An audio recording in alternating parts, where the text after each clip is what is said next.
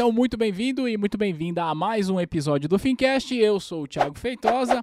Já vou falar do meu convidado, mas aquele jabá de sempre. Se você está só assistindo a gente no YouTube, lembra que você pode ouvir em qualquer plataforma de áudio. Tá indo pra academia, ma- malhar os bíceps? Então põe o podcast pra você ouvir, né, pai? E se você tá só ouvindo, lembra que você pode assistir no podcast. Hoje eu estou aqui com o meu xará, Thiago Godoy. Obrigado, irmão. Opa! E aí? Valeu, obrigado Xará, por ter vindo. bom? Eu vou tentar te apresentar aqui, Tiagão, mas eu queria mais que você falasse. Então, Boa. Thiago Godoy é o papai financeiro, é isso mesmo? Isso. que legal. O Thiago ele é head de educação financeira no Grupo XP, colunista de, da Infomoney, de outras revistas, Vida Simples, é isso? Vida simples. Apresenta também o Date com Dindim, que é um podcast muito legal, inclusive que, aliás, eu vim pra cá ouvindo a última que você fez com a Anne Lotterman, que foi bem legal. Foi, inclusive, emocionante, legal. é, gostei bastante. Foi então, excelente. Uhum. Obrigado por você ter vindo, Thiago. Imagina, obrigado você pelo convite. É um prazer estar aqui com vocês. Eu tenho muitas perguntas pra te fazer. Boa. Tá. É, a Thaís, é, a Thaís, eu sempre confundo, porque hoje na T2, aqui nós temos é, duas Thaís Uhum. e uma Thaís, por falta de Thaís. E aí sempre eu acabo confundindo. Mas quem falou contigo foi a Thaís, né, que trabalha com a gente aqui na parte de comunicação. Sim. E ela falou do teu trabalho, e a partir do momento que ela falou, eu passei a acompanhar você, principalmente no Instagram, e eu achei muito legal. Uhum. É, porque você fala da vida financeira de uma maneira simples, é, de uma maneira que envolve uma prosperidade total. É muito legal. Eu queria falar muito sobre isso, mas Uhum. antes, é, eu queria falar um, contextualizar um pouco sobre a nossa audiência aqui do Fincast, para você saber onde eu, onde eu quero chegar. Tá bom. Falei para você já antes de começar a gravar, mas a maior parte da nossa audiência é de profissional de mercado financeiro ou de pessoas que gostariam de trabalhar no mercado. Portanto, eu costumo trazer aqui convidados que é, hoje ocupam uma posição relevante no mercado, que é o teu caso, mas não para contar exatamente do que você faz hoje, mas do que você fez até chegar aqui, porque a Legal. gente sabe que a história das pessoas inspiram. Uhum. Então eu disse que o Thiago é, é head de educação financeira do Grupo XP, que é um dos maiores grupos financeiros aí, é, cresceu assustadoramente nos últimos anos, mas eu queria te perguntar o seguinte, Thiago, Uhum. Como é que foi o seu day one? Como é que foi o dia que você falou, quer saber, eu vou trabalhar com educação financeira? Foi mesmo depois que você gastou todo o seu cartão de crédito na viagem ou foi antes disso? Rapaz, você viu o TEDx, né? É. Boa. É... é, vamos lá, vo- voltando para a viagem, então. A viagem que eu fiz e me endividei foi um evento na minha vida, um evento isolado que me deu no trabalho na época, eu sofri pra caramba. Mas eu não fazia ideia que eu ia trabalhar com educação financeira. Certo. Não, não fazia ideia. Nessa época, eu, cara, tava assim, tinha acabado de voltar de um intercâmbio ah, de trabalho que eu tinha feito. Trabalho foi estudo também. Uhum. É, estava trabalhando num projeto eh, ah, social na época e estava meio perdido na minha profissão. Eu era muito jovem, estava começando, assim, eu não tinha ali uma clareza na minha carreira. Eu tinha sido professor de inglês durante muito tempo Legal. durante a faculdade, na faculdade de Uhum. administração que eu fiz na Federal de Juiz de Fora. É, tinha, inclusive, até ensaiado ter minha escola de inglês, que eu fazia administração. A minha chefe, na época, que era dona das redes lá da Wizard, lá, na, na- lá em Juiz de Fora, onde eu morava, ela me propôs até pra gente né, fazer um negócio juntos. Ela já tinha cinco escolas, queria ampliar, queria alguém para ajudar a tocar. E eu fiquei naquele, naquela entre-safra, naquele, naquele, naquela, o que que eu vou fazer da minha vida? Uhum. né? Bom, e aí eu queria né, explorar, fui me endividei lá nessa época, quando eu viajei com o dinheiro que eu tinha, que era pouco dinheiro, e eu me descontrolei, não fazia ideia de como gerir meu dinheiro. Mas roda a fita, assim, passou muito tempo, eu né, fui trabalhar nos Estados Unidos, não, pa- passou esse episódio de, de, de endividamento, eu fui para os Estados Unidos. Tá. Só pra gente contextualizar, eu sei, Tá. mas talvez quem não tá assistindo não, não, não sabe. Tá. Você fez uma viagem e você se endividou, eu sei disso. Quantos anos você tinha e pra onde você foi e como foi esse seu Eu endividamento? tinha 25 anos, eu tinha feito aí o ano, ano anterior, praticamente eu tinha passado ele juntando meu dinheiro, segurando a minha, minha grana para poder viajar. E eu fiz uma conta lá do que eu queria gastar, onde eu ia, o que eu ia fazer. E eu fiz uma conta errada. Na verdade, eu no começo da viagem eu fui certinho, mas eu me deslumbrei, eu tava lá feliz da vida e com cartão de crédito e eu falei: "Ah, beleza, eu- depois eu pago", sabe aquela história? Ah, Hum, fiz a conta por aí. alto. É. Fiz a conta por alto, gastei muito mais dinheiro do que eu devia ter gastado e voltei para casa com uma dívida de cartão de crédito em dólar. Você imagina, conversão na época. É, bom, eu- na prática eu fiquei o ano seguinte inteiro para pagar isso daí. Porque que eu tive que parcelar, sabe? Você parcela E aí você trabalhava na escola de inglês. Não, já tinha saído da escola de inglês. Eu estava num projeto que a gente ensinava, que eu tinha feito administração. Uhum. Então era um projeto que ensinava eh, gestão para as organizações sociais do legal. município, para as 90 organizações que trabalhavam com crianças e adolescentes. Então, na parceria com a prefeitura, né, com o CMDCA, né, o Conselho Municipal da Criança e Adolescente. Então, a gente fez um curso de gestão e ensinava ali os gestores, os né, presidentes, fundadores dessas organizações, como eles poderiam gerir melhor. Tem a ver com a educação financeira, Sim, né? é, já era, né? Mas, É, mas era o que eu fazia na época ali nesse projeto. Chamava Pro, Ju- Pro Juventude. Mas assim, é, é aquela história no começo de carreira, sabe, Thiago? Você não tá ali muito sabendo para onde você vai. Eu, pelo menos, tem gente que já é mais é. que já é mais certeira nisso. Eu tava meio perdido ali, tinha sido professor de inglês. O negócio da escola de inglês ia e não ia, eu tinha medo de, de, de, né, de empreender, esse tipo de coisa. Então, fiquei num período ali fazendo aquilo e depois endividei, passei outro ano trabalhando para conseguir pagar, mas depois eu consegui né, é, voltar para os Estados Unidos, contratado para trabalhar num projeto né, chamado Dialogue Direct, que é um projeto que eles têm lá grande, que tem em alguns países, na verdade. É, fui meio que na louca nessa época, assim, pelo Skype, fiz a entrevista de emprego, a mulher gostou de mim, eu- tudo bem, eu falava muito bem inglês, que era professor, Ah. inclusive, né? Mas ela falou assim, ó, cara, esse, esse emprego aqui, se você não performar, bem americano, né? Se você não É. performar, a gente- você sai, assim, lá não tem essa coisa de assinar carteira, É. né? Então, assim, você sai uma semana. Você topa? Falei, claro, topo. Eu fui, ah, fui, fui naquele espírito assim, ah, cara, se eu, se eu não mandar bem, eu vou, pô, lavar prato, sei lá o que eu vou fazer, eu vou ficar algum tempo, Alguma vou, coisa eu vou fazer. Alguma coisa eu vou fazer, né? Bom, tinha 25, 26 anos já, 26 e pouco.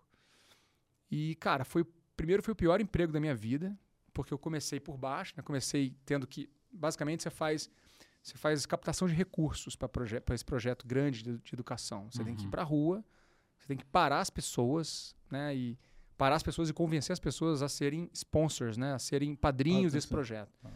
E aí, Ah, é uma abordagem na rua, assim, É, na igual rua. o pessoal faz aqui igual começou aqui agora. Na É. época não tinha isso aqui no Brasil. É. E, meu, frio, Nova York, eu queria, assim, eu queria fazer a vida lá um tempo. Mas assim, bateu aquela coisa assim, cara, o que eu tô fazendo aqui? Tipo, ninguém parava. É. Eu tinha, pô, tinha me formado na faculdade boa, federal, Ah. tinha estudado pra caramba. Falei, cara, o que, eu tô fazendo? Aquela, aquela cabeça também, É. às vezes, que você tem de. Tem muita classe média brasileira, assim. É. Ah, cara, o que, eu tô fazendo aqui? Né, estudei e não mereço isso. Por que, que, que, eu fui, que, eu fui largar o que eu tinha lá pra vir pra cá? Isso passou pela minha cabeça. Porque eu tava indo meio mal no emprego, tava ali com frio. Bom, passou. Eu. Teve um cara que queria me bater no meio da rua. Eu queria parar ele. Ele me amea- ameaçou me bater. Tinha gente que me xingava, tinha gente que. Né, eu- era, bem, era bem pesado ali, né? Mas, cara, eu sei que bateu uma coisa em mim ali. Eu, eu percebi que não era muito bem as, é, a- como eu parava as pessoas só. Era que tipo de pessoa que eu parava. Certo. Que tipo de pessoa que eu ia convencer. Basicamente, uma aula de vendas É, ali, né? é. Que tipo de pessoa que eu ia parar que ia se conectar comigo. E eu comecei a aprender isso, eu comecei a performar muito bem. E era um emprego, um emprego que pagava um bom bônus. Você tinha um fixo lá, que era tipo 10 dólares a hora na época. Mas tinha um bom, um bom bônus com performance, né? E eu comecei a ir bem, comecei a vender bem, comecei a fazer bastante, né? Trazer bastante sponsors. E comecei a liderar as equipes para levar para os lugares. A gente ia para os lugares, para o Brooklyn, ia para para Upper East Side, para todos os lugares da cidade, para juntar os grupos. Eu comecei a fazer isso. E, bom, aquilo mudou minha vida.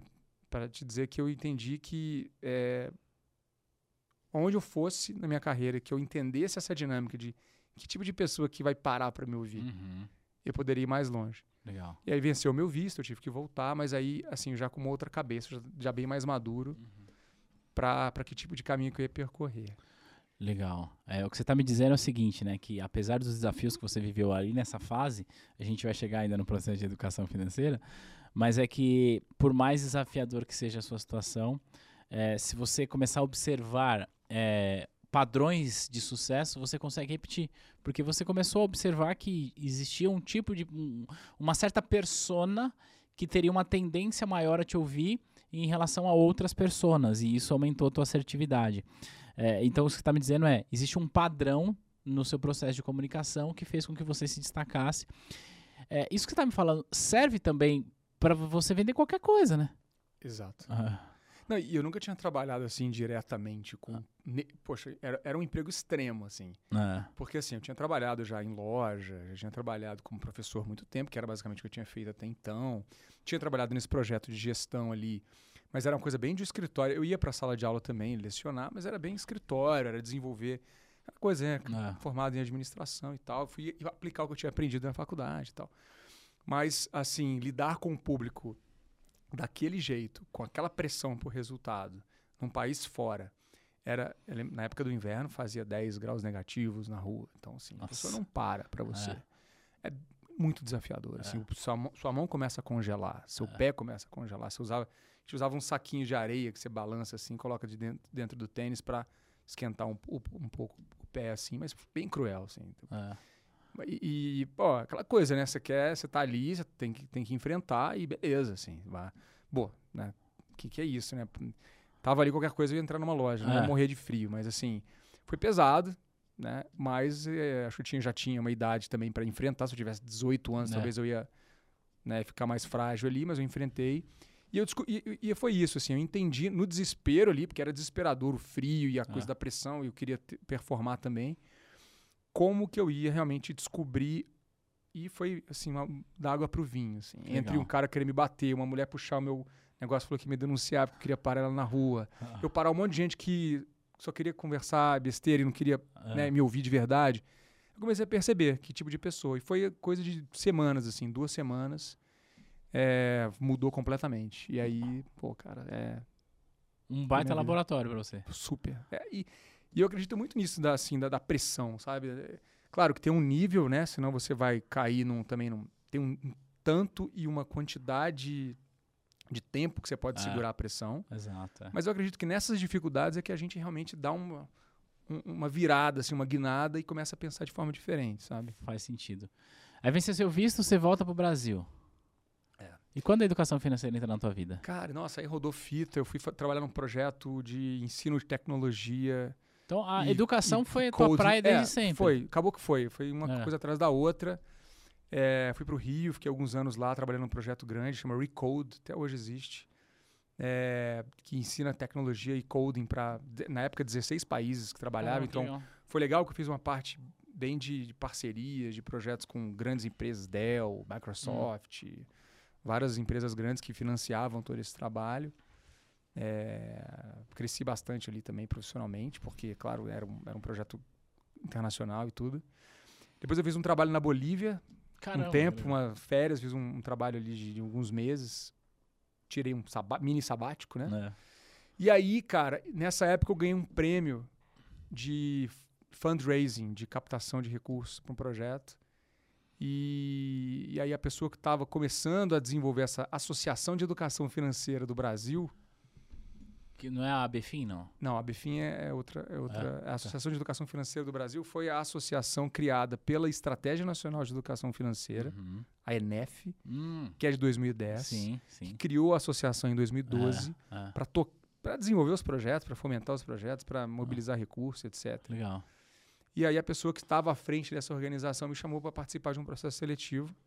Isso foi em 2014. E, poxa, eu nem sabia o que era educação financeira na época.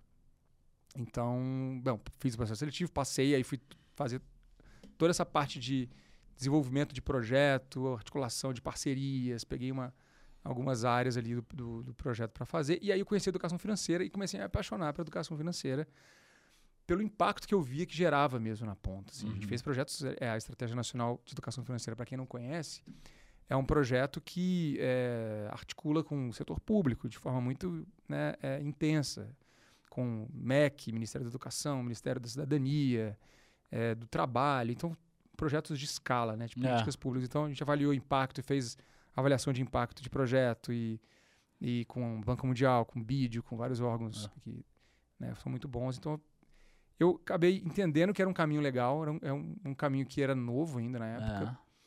E aí eu me especializei, fui fazer mestrado aqui na GV, fui estudar pessoas endividadas. Mas é interessante que o meu caminho para a educação financeira ele não foi por meio do mercado financeiro. Eu Exato. estou no mercado financeiro agora, tem três, nem, não tem três anos que eu vim para a XP. Ah, então, eu- eu- porque educação sempre foi a tua praia, né? Sim. E aí você meio que. É, a gente pode dizer que você chegou aqui por acaso, assim, no mercado financeiro, assim, que nem XP. Obviamente, não é por acaso no sentido de que não há mérito. Claro que há mérito nisso, é uma conquista sua, mas não foi algo que você planejou. A gente pode dizer isso ou não? Cara, pode. Pode porque eu não, eu não, eu não realmente olhei pra minha carreira quando eu tava lá na faculdade de administração e falei, caramba, eu vou trabalhar no mercado financeiro. Tá. Por que, Não. que eu quis te perguntar isso? Porque é, tem muita gente que, cara, desde pequeno sonha em trabalhar no mercado financeiro. É. Eu mesmo, quando era criança, eu sonhava em ser caixa de banco. Então, enfim, É. não fui caixa de banco, trabalhei em banco, mas não fui caixa. Mas assim, tem gente que tem. Mas tem um monte de gente que eu trago aqui também, É. que tipo, cara, eu nem sabia o que, que era isso. É. Eu entrevistei aqui a Ana, da Ana, Ana Leone, você deve Sim, conhecer. conheço muito, É. muito minha amiga. A Ana foi é, Ela superintendente é, da da Ambima durante muito tempo É. e a Ambima era ah, do conselho da Isso, associação. Então, Exato. conheço a Ana já há oito anos. É. E a Ana falou que ela entrou numa asset, ela, numa asset, ela nem sabia o que, que era isso. Então acontece de você. é, as circunstâncias da vida também te, podem te trazer pra cá, mesmo que você É. não tenha programado, né? Total, não. A minha, a minha pauta também. a- na própria educação também não É. foi uma coisa que eu falei, nossa, eu vou fa- fazer a faculdade de admi- administração. E eu pensava em fazer várias coisas na época, né? Eu Uhum. queria empreender, queria fazer um monte de coisa. E o inglês foi o que eu tinha, eu sempre gostei. Uma, sempre uma excelente ferramenta, né? É, o inglês era o que eu sabia fazer na época Ah. com 18 anos. Né? É. E eu, não, na época, em Juiz de Fora, então, Ah. não tinha assim, poxa, um estágio muito legal para você fazer numa grande. aqui em- São Paulo é bem diferente, né? É. A dinâmica é outra. Mas lá nos- no início dos anos 2000, com, com né, uma cidade do interior de Minas, é, o inglês era também uma coisa que eu gostava, sabia Ah. fazer e me remunerava. Então, caí na educação e acabou sendo a minha praia, assim. E eu acho que tem muito isso, um aprendizado que eu vejo e falo muito pra molecada, assim, mais nova, que a gente tem, assim, a carreira ela é muito dinâmica. E ela vai Ah. cada, cada vez ser mais dinâmica, Ah. né? É, a gente tem que... É um pouco do que a gente faz bem, né? Uhum. Que a gente gosta de fazer, que a gente faz bem também, né? Que o mundo precisa, né? O que o mundo está precisando, que realmente faz sentido, que vão te remunerar por isso. Ah. Então é, é uma interseção, assim, um pouco de você ler, fazer a leitura também das, das coisas que, que aparecem para você, das oportunidades que aparecem para você. É Assim que eu en- encaro a minha carreira, assim. É, e eu, eu acho que tem um ensinamento importante aí, né? Da gente pensar em planejamento de carreira. É claro que a gente deseja fazer muitas coisas, mas nem sempre, principalmente pela tua história, a gente vai fazer aquilo que a gente gostaria. Puta, eu não imagino que você sonhou em vender e captar recurso na neve em Nova York. Tá, ir para os Estados Unidos talvez eu deseje muita, muitas pessoas. Uhum. Mas eu não penso que tem alguém que tem o desejo de passar frio lá em Nova York, captando é, recurso, inclusive É. sendo insultado por algumas pessoas. Mas o que eu quero dizer é, é, existe um ensinamento aqui nisso que você está falando, que é, você vai passar por desafios, Sim. e só que você, se você for capaz de ler no seu desafio que tipo de habilidade você pode desenvolver Uhum. e aquilo que o mercado te remunera para fazer, você já está numa intersecção bastante interessante para pensar em carreira, né? Uhum. E se a gente junta tudo isso aquilo que você faz bem, a sua paixão, tem até a internet usa muito disso, né? Que faz lá uma, uma tríplice convergência, é, onde você consegue ver aonde você vai ser bem remunerado. Uhum. E você foi trabalhar na associação é, da, da INEF em 2014, é isso? Isso. Conta mais pra gente, como é que foi isso? E aí, enfim, até quando você ficou lá? Deixa a gente entender um pouco da tua Bom. trajetória. Bom, a IENF é o seguinte, é, a estratégia de educação financeira tinha que montar, né, tinha, desenvolveu projetos e precisava de uma associação, precisava de um, um ente privado para operar isso tudo, porque Uhum. via governo não, não, não, não fazia. E até bem interessante como desenharam isso, né? Porque você tem o governo de um lado e o setor privado do outro lado. Então Sim. são partes, são stakeholders que estão interessados num projeto né, de educação financeira, né, a princípio. Então a associação estava começando ali, estava muito incipiente, a gente desenvolveu muita coisa, desenvolvemos um ecossistema de educação financeira, polos de educação financeira em cinco estados do Brasil, é, pilotamos o projeto de ensino fundamental, nos, né, desenvolvemos o material, pilotamos com o Banco Mundial e, bom, vários ah, projetos com mulheres de baixa renda do Bolsa Família, Que legal. que inclusive deu- deram es- resultados excelentes. Até hoje esses projetos estão rodando lá, né? Que legal. Então, assim, foi muito interessante porque eu era cético em relação a esse assunto. Se me falasse há há oito anos que educação financeira, eu ia pensar assim, poxa, será que isso daí funciona mesmo? Né? Será que realmente não é Né? Até um debate que está muito. Teve recentemente É, agora uma ampla exato. discussão com a deputada Luciana É, Genro. lá, exato, que é- exato. Então, acho que tem uma- ainda uma, uma visão limitada sobre o que é educação financeira, que a gente Sim. tem que definir o que é isso, né? é. Educação financeira não é se ensinar a pessoa apenas, ensinar a pessoa a investir. A tá- Também, mas não só é isso. também, É. mas a gente está falando de quantas pessoas no Brasil têm condições de Exato, investir. é a minoria, né, cara? E, e mais ainda, não é nem só questão da renda, tá? É. É, quantas pessoas que têm renda e não conseguem fazer essa renda, Exato. né? É uma renda boa e estão endividados. Então, é muito mais comportamental, é muito mais sobre entender como você usa o seu dinheiro de forma inteligente do que você saber qual título público você É. vai. O ti- né? Assim, isso é importante, mas isso já é um, um degrau ali que está num nível mais avançado de conhecimento. Então, tem muito que ser feito para a gente levar para o jovem, para né, os adultos também, para as pessoas em geral, de como que elas usam o dinheiro delas, como elas têm uma relação mais saudável com o dinheiro. Legal. É. Eu, eu, eu, acredito muito né, no- na educação financeira como um- uma ferramenta para libertar as pessoas.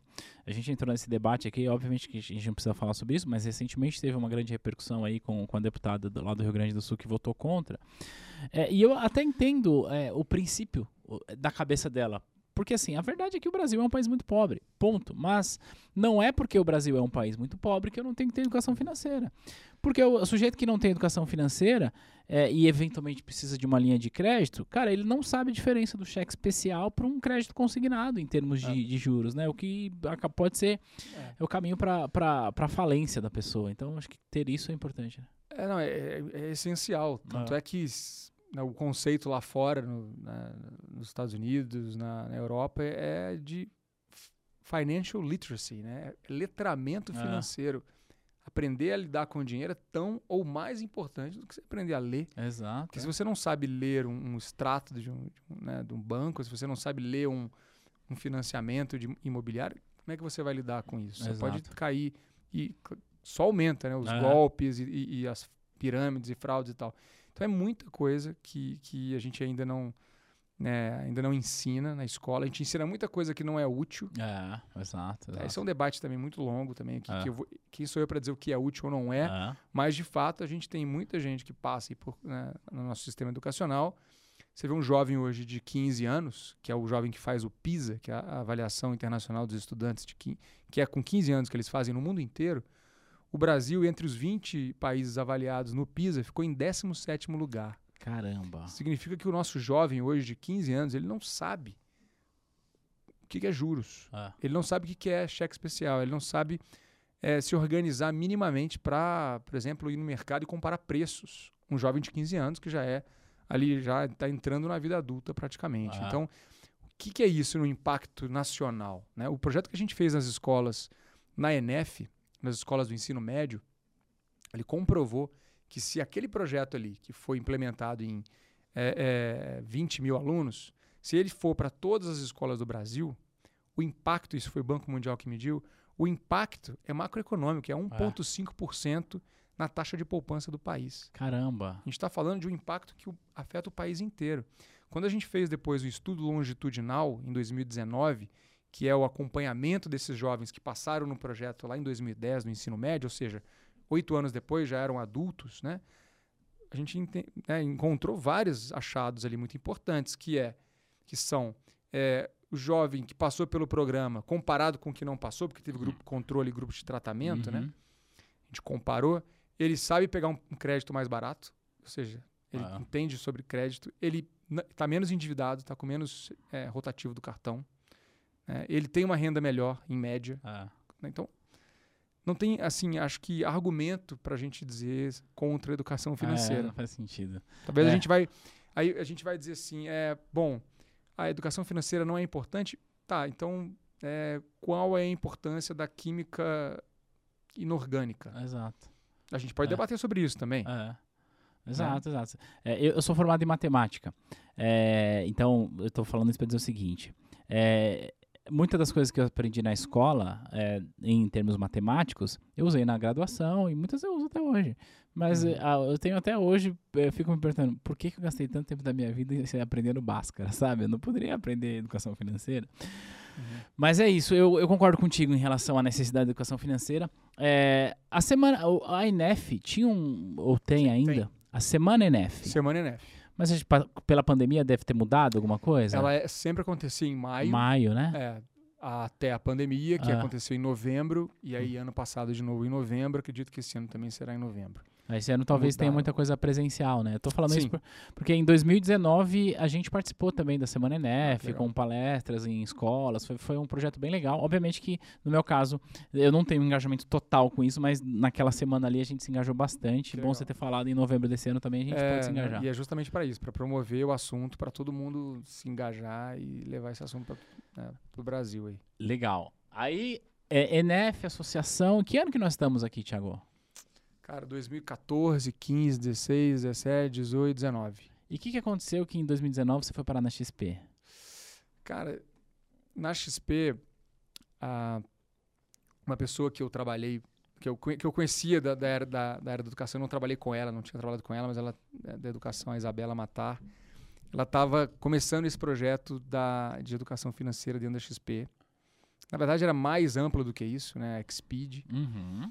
E ela, bom, a gente se conhecia e na época acho que era a única pessoa que ela conhecia que trabalhava com educação financeira eh, já há muito tempo. Na verdade, não tinha ninguém nessa época, né? É, era bem. 2014, pra você ter uma ideia, não tinha ninguém trabalhando com educação financeira que, que a gente vê hoje do- dos, inf- dos, Dos influenciadores não tem. É. Mentira, mentira. Tem um ou outro, sim. É, Tô, é, tô sendo mas injusto assim, aqui.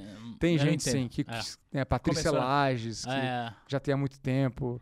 Outras É, o- pessoas, mas era muito. Era o início. bem assim. embrionário, bem Era embrionário. bem, é bem embri- embrionário.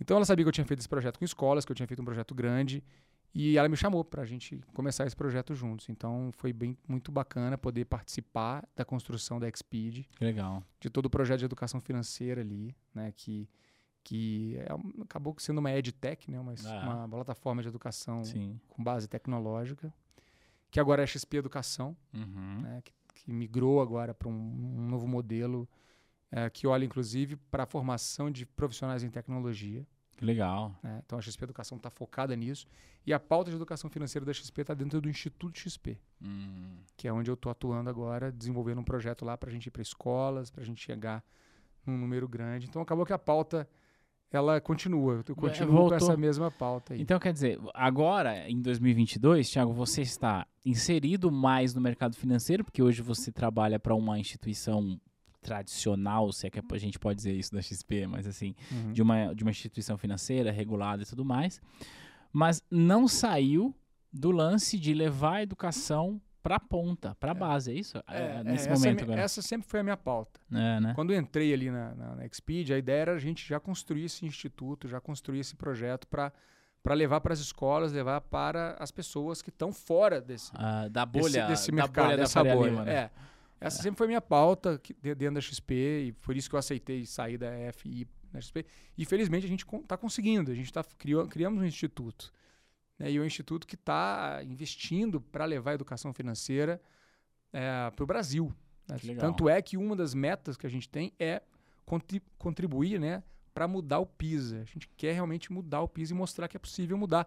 E é possível. Tem uma experiência no Peru Uhum. que foi feita pela Valéria Frisancho, que é uma, uma estudiosa aí, e desenvolveu um projeto muito grande no- com o BID lá. E ela mudou o PISA em 15 pontos. Caramba. Com um projeto. Projeto grande, claro. Sim, mas sim. então a gente sabe um pouco o caminho, a gente está testando aí, tá Ah. vendo modelos. Mas sim, a minha pauta sempre foi essa de levar a educação financeira. É, eu falo assim, é para todo mundo. Né? Para todo mundo. Acho que não existe essa coisa já para quem precisa. Sim, Todo mundo precisa. Todo mundo precisa. né? Até a gente precisa estar o tempo inteiro se educando, e o tempo inteiro olhando para o nosso comportamento, porque você falou uma coisa que é muito interessante sobre educação financeira, que é a questão do comportamento, né, Thiago? Sim. É, tem o Daniel Kahneman lá com Rápido Devagar, que fala bastante sobre as heurísticas e tudo mais. Mas, no fundo, no fundo, quando dinheiro, a gente está falando apenas e tão somente de comportamentos. Né? Como que eu vou. Por mais que eu conheço tecnicamente o mercado, mas a questão é como que eu vou reagir quando a bolsa cair 20 mil pontos? É. Até, até assim, o comportamento ele é uma consequência. O Hum, comportamento é o que você externa. certo. O, o que pega mais em relação ao dinheiro é o interno. São as emoções, são os sentimentos, é o que você pensa sobre a sua vida. E aí a gente vai aqui num, num mergulho de autoconhecimento, por quê?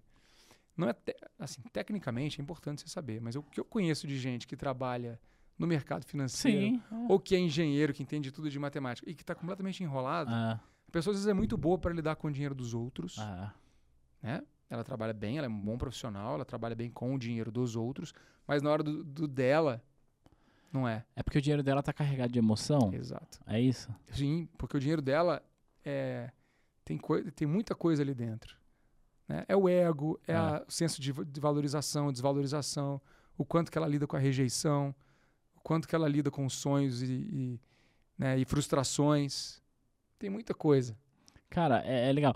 Você, você tá trazendo um conceito da academia, né? Você fez mestrado e tudo mais, é, pro dia a dia das pessoas. E agora, me conta uma coisa. é, é, juro que eu queria falar muito sobre a tua carreira, mas eu tenho muitas dúvidas. me conta uma coisa. é, que tipo de. de- a, a palavra certa não é essa, mas é a única que tá me vindo à mente. Que tipo de barreira você encontra para falar disso pro, com uma pessoa? É, que- encontrei a palavra. Uhum. Quais são as, as maiores objeções das Uhum. pessoas quando você vai falar para elas de educação financeira e falar sobre isso, sobre a Uhum. questão do ego, do medo? Sim. É, Existem perfis diferentes de pessoas Certo. lidando com dinheiro. né? Hum. É, Antes do perfil, existem as crenças que ela alimentou durante a vida dela. Tem um Uhum. monte de crença. E, aí existe até um braço da psicologia que estuda crenças limitantes sobre dinheiro, crenças de aversão, de adoração, de status, de vigilância. Todo mundo tem crença e a gente nutre essas crenças durante a nossa vida. Uhum. Depende de como foi a nossa criação. Existe um processo também em psicologia do dinheiro chamado socialização econômica, que são os sete primeiros anos que você concebe ali a, a figura do dinheiro dentro do seu sistema e depende da sua família, depende do que você viveu. Então tem muita coisa aí. E isso vai refletir em perfis. Então tem. Claro, isso não é exato, mas tem perfis que são os de planejadores e o de poupadores, que é- são dois diferentes, planejador e poupador. O planejador ele é, digamos, o perfil mais é, consciencioso com o dinheiro, mais ou menos uns 6% da população.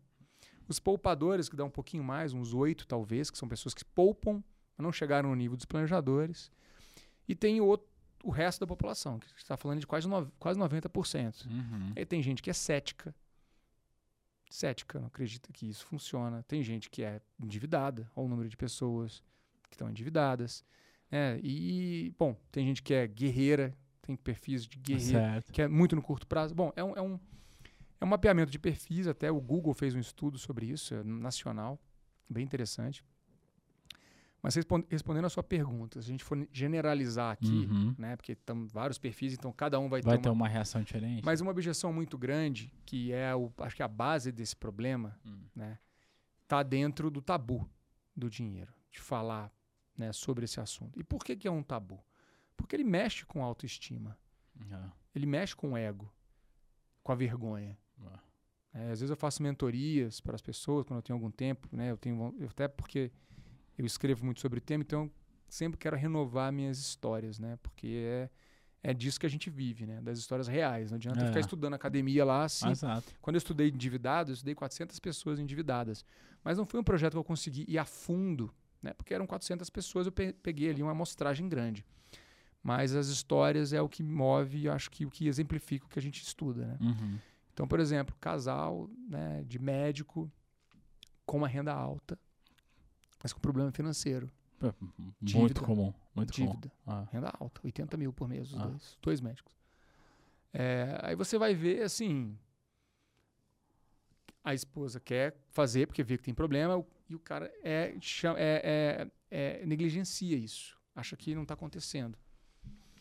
E aí tem muita coisa dentro, é vergonha mesmo. Ah. É a forma que a família criou, a cobrança que os pais tinham, Uhum. cobrança de desempenho, de ser bom e nunca tá bom o suficiente. Ah.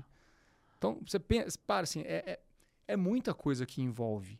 Um problema financeiro nunca é a, a pessoa indo entender sobre taxa de juros, Selic. Isso não dá problema financeiro. Ah. Não. problema financeiro dá quando você não coloca o dinheiro no lugar que ele tem que ser colocado. Nem muito acima e nem muito abaixo. Dinheiro é importante, mas ele não é a coisa mais importante. E também não é para você deixar o dinheiro ali como se fosse algo que você não precisa lidar. Você tem que encarar o teu dinheiro Porque ele é um meio, é um recurso e é muito importante. Não tem como você viver bem sem uma vida financeira boa. É. Pessoas endividadas, elas têm problema de saúde mental, de saúde física. Ansiedade financeira bate aí quase 80% da população. E não é só quem não tem dinheiro que tem ansiedade Quem financeira. tem também. Quem tem também. O medo de perder É. esse casal, por exemplo. O medo dele de perder aquela condição toda que é cara, aquela vida cara que eu chamo de armadilha do padrão de vida. Sim. Sobe na vida, sobem os custos, o precipício é mais alto, É. as contas são mais caras. Qualquer problema que você tiver, qualquer queda na renda que você tiver, para onde você vai? Cadê o seu colchão ali embaixo para te segurar? Isso é um problema de- de muita gente, né, Thiago? Muita da gente. maioria das pessoas. É. É, hoje, hoje, no dia que a gente está gravando isso, é, eu respondi uma pergunta no Instagram, que eu sempre abro caixinha lá, e uma pessoa perguntou assim: onde você investiria 100 mil reais hoje para daqui cinco anos? E a minha resposta foi: não tenho a menor ideia. No sentido assim, se fosse a minha condição, talvez eu saberia, porque eu conheço meu portfólio, etc e tal, mas é, por que, que eu estou trazendo isso aqui em pauta? É, porque a minha resposta foi: é, primeiro, preciso conhecer o seu perfil, como que você lida com Uhum. o dinheiro, como você lida com risco, quando você, o que, que você pretende, de onde veio essa grana, é importante também saber. Uhum. E eu falei, primeiro, se você não tem uma reserva de emergência, esquece, coloca o dinheiro na reserva de emergência e vai formar isso aí. E mesmo que não coloque tudo, mas pelo menos parte e tal. E Uhum. depois falei, olha, é, em termos conservadores, o que eu posso te dizer é. Coloque um CDB aí com 120, 125% do CDI, com 5 anos, 100 mil reais você consegue. Mas por que, que eu trouxe isso em pauta? Eu lembrei agora. Porque é, eu mesmo vim, vim de uma de uma de uma família, digamos, menos favorecida socialmente, cresci na periferia de São Paulo e tudo mais. E hoje, graças a Deus, a gente tem uma condição um pouco mais confortável. E falando isso, você falando isso, eu lembro das minhas sessões de terapias, que aliás faço terapia toda semana, e uma das coisas que eu descobri em relação a isso é que eu, Thiago, tenho um sentimento de medo em relação ao dinheiro. Olha só. Uhum. Mas não é medo de ganhar dinheiro, não. É medo de voltar para a condição onde eu estava. E por isso eu, eu acabo sendo muito seguro em relação àquilo que eu vou gastar e etc e tal, porque eu falo, cara, hoje eu vivo numa condição bastante confortável, consigo ajudar os meus pais e tudo mais, mas e se eu tiver que voltar para lá? E aí eu percebo que o medo às vezes acaba me paralisando. Então fica aqui uma confissão. Muito bom. É. Mas isso é muito normal. É, é, acho que padrão das pessoas, né? É. É, e, e isso tem que ser levado em conta. assim. Ah. Você tem que entender que se- é, é- é- o medo é o sentimento mais forte que a gente tem. É, Que é o mais útil também, né? que é útil, mas até certo o ponto ele pode mais- te limitar, né?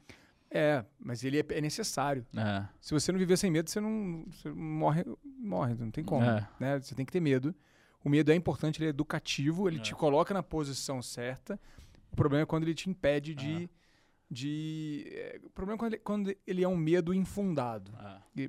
Tem uma pesquisa que saiu recentemente, inclusive, que eu gosto muito desse assunto, que é a ansiedade, né? Que a gente, o Brasil é o país mais ansioso do mundo, gente. A gente né, vocês sabiam disso? O Brasil é o país mais ansioso do mundo. A gente né, faz essa, essa linha de que a gente aqui curte a vida muito bem, mas a gente é ansioso pra caramba aqui nesse país. Mas você fala em números absolutos? Em números porcentuais. É, caramba. porcentuais. O Brasil é o país mais ansioso do mundo. Caramba. Pode, pode olhar. E aí, assim, então esse assunto é muito importante, porque a ansiedade, ela é, né, aí, e, e- e, claro, né, não é só o Brasil, né, a gente Hum. tem ali, é, deve- o segundo lugar deve estar pertinho, É. não sei, mas assim, o ponto é, a gente tem uma ideia falsa de que o brasileiro é cool, É. é de boas, né, mas não é, a gente é ansioso aqui no Brasil, por N razões, claro, mas a ansiedade é um negócio muito importante, a gente tem muita gente, o Brasil só não toma mais remédio para ansiedade que os Estados Unidos porque a gente não tem renda para É, isso, se não exato. tomava Verdade. né? Então, assim, é, a gente está aí, pessoas vivendo com ansiolítico, com, né, entubando remédio, enquanto a resposta não está no remédio, está aqui dentro, no autoconhecimento que você resolve isso. Ah. E é um processo, você faz terapia, você sabe, é Ah. infinito, você não vai parar Ah. de fazer terapia. Você vai só, só conhecendo que você, né, um pouco de cada dia. Mas o ponto aqui é, é, essa ansiedade, essa ansiedade financeira, é, é, a gente tem que entender o seguinte, eu estava vendo esse estudo. 91,8% das coisas que você se preocupa não vão acontecer. Cara, que número preciso, 91 Pode, é, acabou de sair a pesquisa, tá, Ah. tá fresquinha na minha cabeça. Ah. Tá ali, tá ali. Eu, vou te, eu te mando depois aí pra você colocar, compartilhar com a galera. Legal, posso pôr o link aqui na Na- descrição. 91,8% das preocupações que você tem não vão, não vão se concretizar. Então, basicamente, mais é, de cada 10 coisas que você está pensando aí, ansioso, Nove- 9 nem tem chance de acontecer. E como, como eu faço pra saber qual que vai acontecer, né? Pois é, acho que, a- a- acho que o aprendizado é assim, a gente vive, né? E também não sou eu que estou falando isso, é tudo que a gente vem estudando aí esses últimos anos. A gente vive, e pô, não precisa de estudar para saber, né? É só, é só a gente pensar. A gente vive no mundo mental, certo? Certo. né? O seu mundo não é o mundo de outras pessoas, Ah. é só o seu mundo. Você vive Ah. no, a gente vive no nosso mundo mental. E esse mundo mental, que existe uma, né, um, um diálogo interno, que a gente tem uma intracomunicação, né? É, é. A gente comunica com a gente mesmo. Eu tô Eu falando tô- aqui, você tá é. pensando, você Sim, não tá é, pensando? tô, é. Quem tá ouvindo aqui tá pensando em alguma coisa. Então você tá se comunicando com você mesmo. Essa comunicação que você faz, ela acontece o tempo inteiro. Você não para de pensar. O- a questão é o que, que você está pensando do futuro, porque a ansiedade é sempre ligada ao futuro, que se for passado é depressão, Uhum. né? Excesso de passado é depressão, excesso de futuro é ansiedade. Por isso que falam muito do mindfulness, de viver Uhum. o presente, que é é uma forma mais prática de você lidar com isso, né? Viver o que está acontecendo Ah. agora. Você não tem como saber o que vai acontecer daqui a um, a um ano, um mês, um dez anos. Então, acho que o aprendizado é entender que a gente precisa ter menos, é, criar menos que, é, condições para se preocupar. Uhum. E como é que eu, na, minha vi, na, na minha vida eu vejo, e como é que eu falo, falo com as pessoas, como faço mentoria, palestra e tudo mais, na vida financeira. Que remete ali ao estoicismo, ao, ao minimalismo. Não que você Uhum. tem que ser minimalista ou, ou seguir qualquer preceito estoicista, mas é olhar para uma vida que seja mais simples. Menos é mais. Menos é mais. É. Senão você começa a ter muita coisa para lidar. E isso vai encher o seu pote. Assim, Ah. hoje, eu- hoje eu vejo isso, assim, eu lido, eu, eu, eu dedico mais tempo a menos coisas do que pouco tempo a muita coisa, Que legal. sabe? É, eu tenho uma tendência a, a, a procurar complicações. Virou aqui uma sessão de terapia, mas eu vou te. Eu tenho uma tendência a procurar complicações. E aí, de tempo em tempo, eu me desperto para aquela complicação que eu tô buscando e Uhum. falo: não, pera, eu baguncei demais, deixa eu voltar. O que, que eu tô falando isso? Uhum. É, hoje, nesse exato momento, se você me virar de cabeça para baixo, o único meio de pagamento que eu tenho é esse cartão que tá escondido aqui e é o único que eu uso. Mas há, sei lá, há três semanas atrás eu me dei Eu nem cartão tenho, eu só vou no celular. É, Se não. descarregar, não compro nada. Mas há três semanas atrás, eu parei. Falei, não, peraí. Por que, que eu estou usando quatro cartões de crédito diferentes? Tá tudo errado. Volta. Tinha, tinha uma lógica para isso? Ah, é porque eu recebi, é porque tinha uma milha, um cashback, não sei o que. Eu falei, não, Tá. para, tá tudo errado, não faz o menor sentido. Isso há umas três semanas, tá? Sério. Ah, sei lá, quatro, cinco meses, eu olhei pra minha carteira de investimento e falei, o que, que eu tô fazendo aqui? Para tudo. Para. Pulverizado. Enxuga isso aqui, vamos deixar as coisas mais organizadas e mais simples. Uhum. E- mas eu- isso é periodicamente. Eu sei que daqui a um ano eu vou estar com esse diálogo comigo de novo, talvez com novos aprendizados. Mas toda Ótimo. vez que eu entro por processo de simplificação da minha vida financeira, e é, como agora, por exemplo, cara, é uma paz tão Sim. grande para você gerenciar, pra, você não tem preocupação no sentido, cara, tá tudo sob controle e é mais fácil controlar.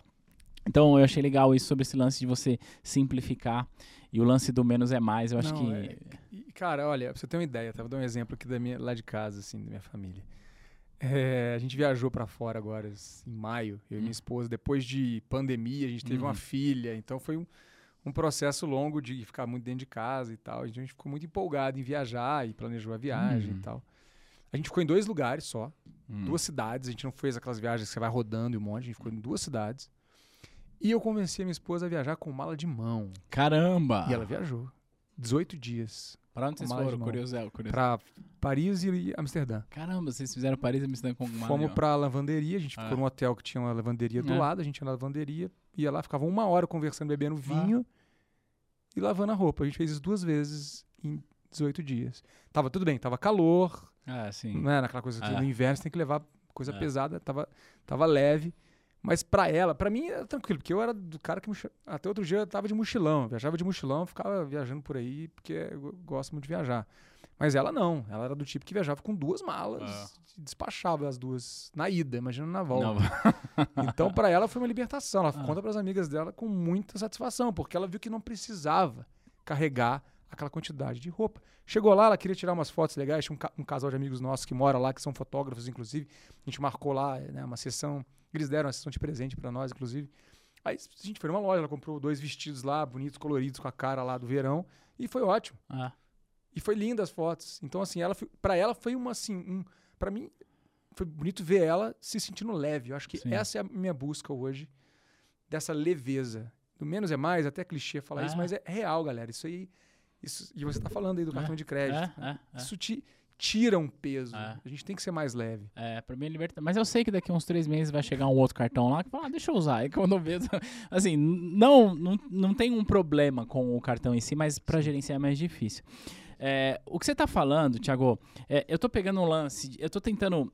Isso que eu tava falando sempre é ensinamento, então, inclusive, por isso eu tô compartilhando muita coisa minha aqui. Mas é, o fato de você andar mais leve Uhum. do ponto de vista financeiro te permite ser mais tranquilo para tomar melhores decisões. Faz Uhum. sentido sim ou não? Sem dúvida. A gente pode fazer um paralelo disso em relação à nossa carreira? O que eu quero dizer com isso? É, a gente tende a, é, às vezes, complicar muitos processos da carreira, né? Uhum. É, e aí, é, ah, é porque eu, eu quero trabalhar aqui nessa empresa, mas eu quero fazer essa formação, eu quero fazer inglês. E a gente quer fazer um monte de coisa. E a gente, do ponto de vista de carreira, a gente também precisa fazer um monte de coisa. Você foi fazer mestrado, você foi fazer intercâmbio, você domina o inglês e tal. É, você está lá no, no projeto da XP, que tem muito curso de investidor, tem curso de qualificação profissional também. Até um tempo atrás tinha CPA 20, lá não sei se Uhum. tem ainda. Uhum. Mas a gente quer fazer tudo de uma vez. E a gente às vezes acaba não fazendo nada. E aí a gente não evolui. É, é, assim, interessante esse paralelo, porque é um pouco. Tem, tem muito a ver também com a questão do, do, né, do planejamento financeiro. Ah, que eu, que eu vejo, assim. É muita gente que quer ter controle. É, tem uma questão aí também de. Sempre vai pra psicologia, né? uhum, uhum. Que é a, a ilusão de controle. A gente não Ilusão. tem controle, galera. Isso é uma Ah. coisa que a ansiedade Ah. também bate, né? Nós não temos controle sobre a maioria das coisas. Exato. E isso é uma coisa que a gente tem que aceitar. Não adianta você dizer, não, mas eu tenho controle. Não, tem. Não tem. Nem o Elon Musk tem, Ah, entende? ah. Porque a vida é muito maior que a gente, a gente é pequenininho. E a gente tem que aceitar isso. E a gente tem que se ater, primeiro, às coisas que a gente tem controle e olhar para isso. Então, assim, tenha controle sobre o que você tem controle. O que eu quero dizer com isso? Coisas tão simples quanto, cara, vou acordar cedo, vou fazer uma atividade física, vou me alimentar bem, vou ter hábitos saudáveis, vou dormir né, o suficiente, vou trabalhar também, mas eu vou ter, né, vou ter o meu tempo livre, meu lazer. Isso você tem um bom controle, É, né? Isso já é muita coisa. Se você assumir controle sobre isso, é muito. se né? você equilibrar a sua vida dessa forma, você já está muito bem. É. A sua carreira, a sua carreira é parte da sua vida. Isso. Se você tiver louco atrás da sua carreira, mas estiver se alimentando mal, tiver com problema, tiver com né, um relacionamento É. abalado, sua vida não vai ficar boa. Sua vida tem que ser boa em todos os aspectos. Então, voltando à questão do controle e do planejamento financeiro, um planejamento financeiro é para você ter um norte. É. Aquele, aquele plano não vai dar certo. Isso não é vai bom, dar certo. É, não vai dar certo. Isso é bom. Eu não sei se eu, tô, eu, né, eu, falo, eu falo também de um lugar que eu não tive esse plano. Pode ser que Ah. eu tivesse tido esse plano, eu teria me frustrado mais. Eu não sei dizer muito bem, porque eu fui muito assim, entendendo aonde tinha coisas, eu fui aceitando as oportunidades. Eu lembro que eu conto uma coisa assim que eu lá quando eu trabalhava nesse projeto de, de ensino de tecnologia, era novo ainda, né? Não, não que eu esteja velho, mas eu era, tava ali no meio do começo da minha carreira. E eu lembro que era um, era um time bacana, tinha estrangeiros ali, porque era uma, uma organização internacional e tal. E o nosso diretor, ele ia apresentar um projeto nosso em parceria com a HP Uhum. lá na China, em Pequim, no congresso da HP que, que ia acontecer lá e tudo mais. Bom, e ele teve um problema pessoal, não pôde ir. Ele chegou lá na nossa, né, no, nosso, no nosso time e falou assim: galera, é o seguinte, não vou conseguir ir no congresso, preciso que alguém me substitua. Aí a primeira pessoa que ele ofereceu foi uma colega nossa, que era inglesa, que, poxa, claro, né, inglesa, ela estava ali, sabe, falava né, inglês nativo e também estava a par do projeto. E ela deu uma titubeada, assim, ela ficou com medo porque era, um, era né, uma coisa relevante e tal. Ela titubeou, assim, e meio que, meio que escanteou. E ele olhou pra mim e falou assim: Você iria? Eu. Agora. Sabe quando você fala assim, sem pensar? Aham. Eu olhei e falei: Claro, bora. Cara. E era coisa assim de duas semanas na frente. Eu fui correr atrás de visto, foi uma coisa muito louca. Eu sei que duas semanas depois eu estava lá em Pequim apresentando um negócio, uma ansiedade danada, Imagino. porque eu falei, cara, aquela coisa que você pensa, só a nossa mente começa, É. né? Falei, nossa, eu, eu falei sim, mas eu sou doido, porque eu vou falar uma besteira lá, vai ficar mal pra mim e vou ser demitido, olha só, tô arriscando meu emprego. É. Pensei em várias coisas, é a ansiedade, né? No que não vai dar certo, vai É. dar errado, vai dar errado. Bom, pra, é, esse medo me fez me preparar pra caramba. É. Tem que olhar Sim, essa parte, é é, importante. Eu é. fiquei lá preparando, preparando, lendo o negócio de trás pra frente. Decorei a apresentação, sabia tudo de cor. Eu lembro que eu fiquei no, no avião querendo estudar, sabe? Bom, eu sei que eu cheguei lá, Thiago. Tinha lá uma mesa de um monte de gente.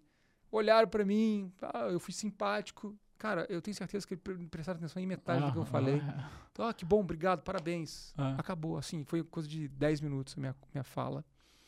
E foi excelente. Foi, para mim, também outro divisor de águas, porque eu comecei a ver isso, que a gente tem que aceitar as oportunidades, encarar elas, não ter medo.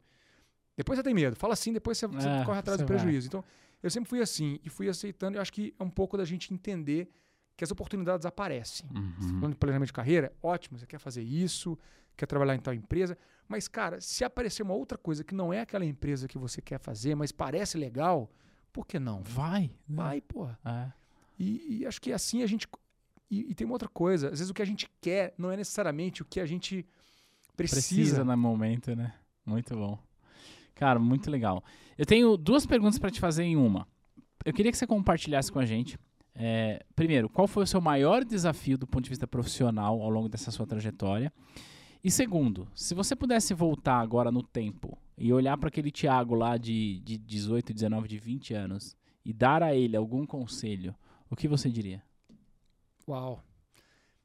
Maior desafio profissional.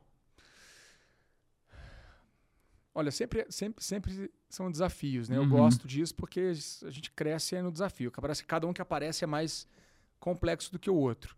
Mas o que foi marcante para mim foi quando eu cheguei nesse projeto de educação financeira, que é, né?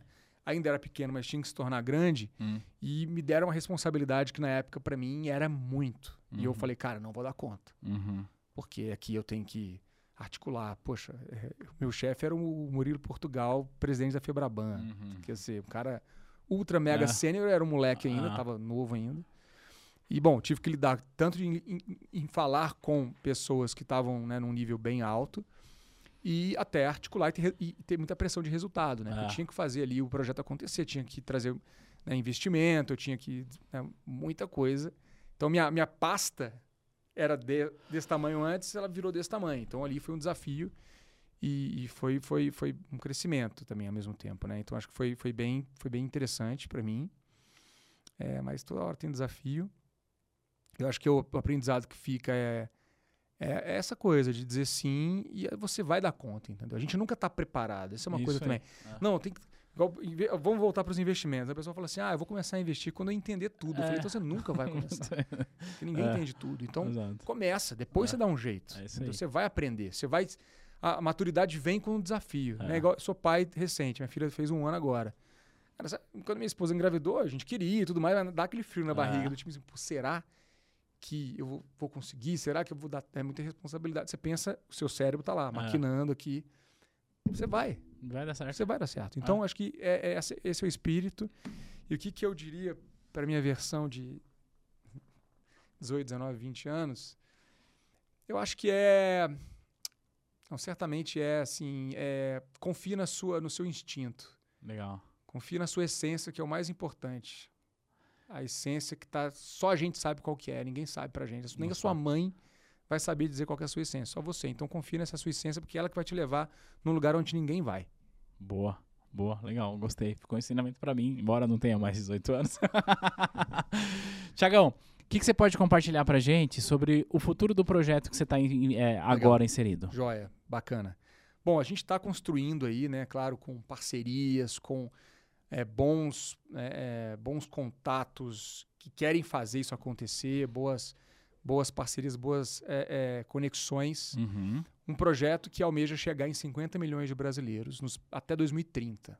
Bastante audacioso. É bem audacioso, bem no estilo XP, Ah, mas acho que é isso, né? Tem- temos que botar uma meta que é forte, relevante o suficiente para a gente poder acordar de manhã e, É. e fazer acontecer. Então, o nosso objetivo é chegar em 50 milhões de brasileiros. Claro que vai pegar desde o jovem, né, na escola, Uhum. até o adulto. Uhum. Mas o foco ali principal é desenvolver o ecossistema de educação financeira nas escolas. Muito legal né, isso. Com 50, é, parte desses 50 milhões está nas escolas. Em consequência, mudar o comportamento do brasileiro em relação ao dinheiro e, como uma meta bem tangível, mudar o PISA. Contribuir para a mudança legal. do PISA que eu falei, que a gente é 17 hoje.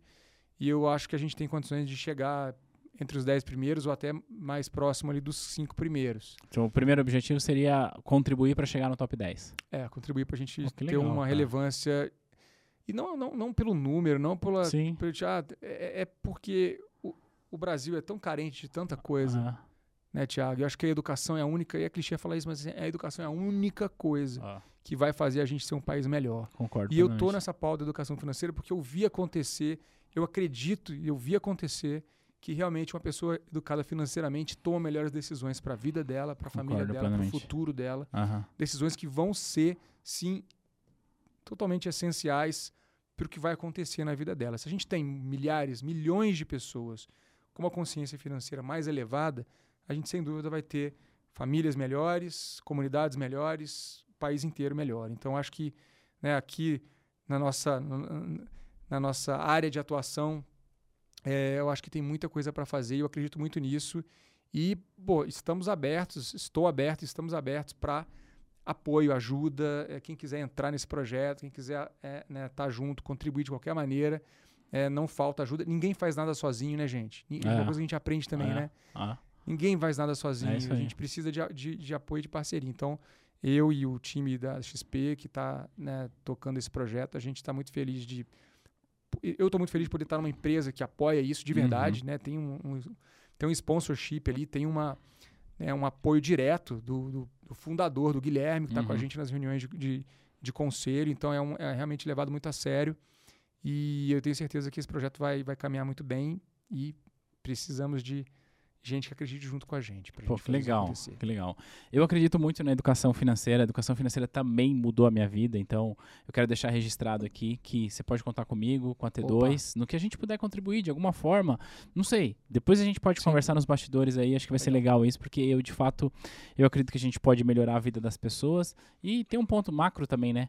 Você citou aí. E eu vou falar isso rapidamente. Você citou um estudo que você, com educação financeira, você consegue levar a taxa interna da poupança do país. Exato.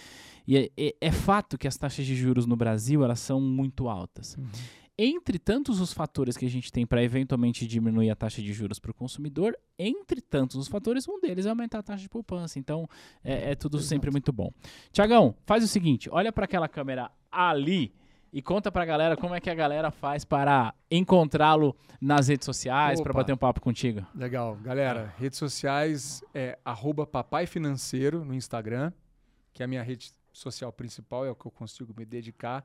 Mas é só mandar um direct lá, me segue, manda direct. Eu faço ah, lives todas as terças e quintas, às 8 da manhã, num canal chamado Resiliência Humana. Que eu faço, é onde eu tenho feito conteúdo ao vivo na internet. Caramba. É, que é bem legal. Então, É. é uma galera muito bacana lá e já tem uma galera que me segue há mais tempo ali dentro, né? É, e no LinkedIn, Thiago Godoy, que é meu nome. Legal. E o podcast. Ah, perdão, é Ah, claro. Poxa. Opa! Pô, meu sócio vai brigar comigo, Guilherme brigar. E o nosso podcast é o Date com Dindim, que é DDD. Date DDD, date de date, né, de encontro. Date com Dindim, onde a gente fala sobre a relação das pessoas com o dinheiro. A gente já está aí no quase vigésimo episódio.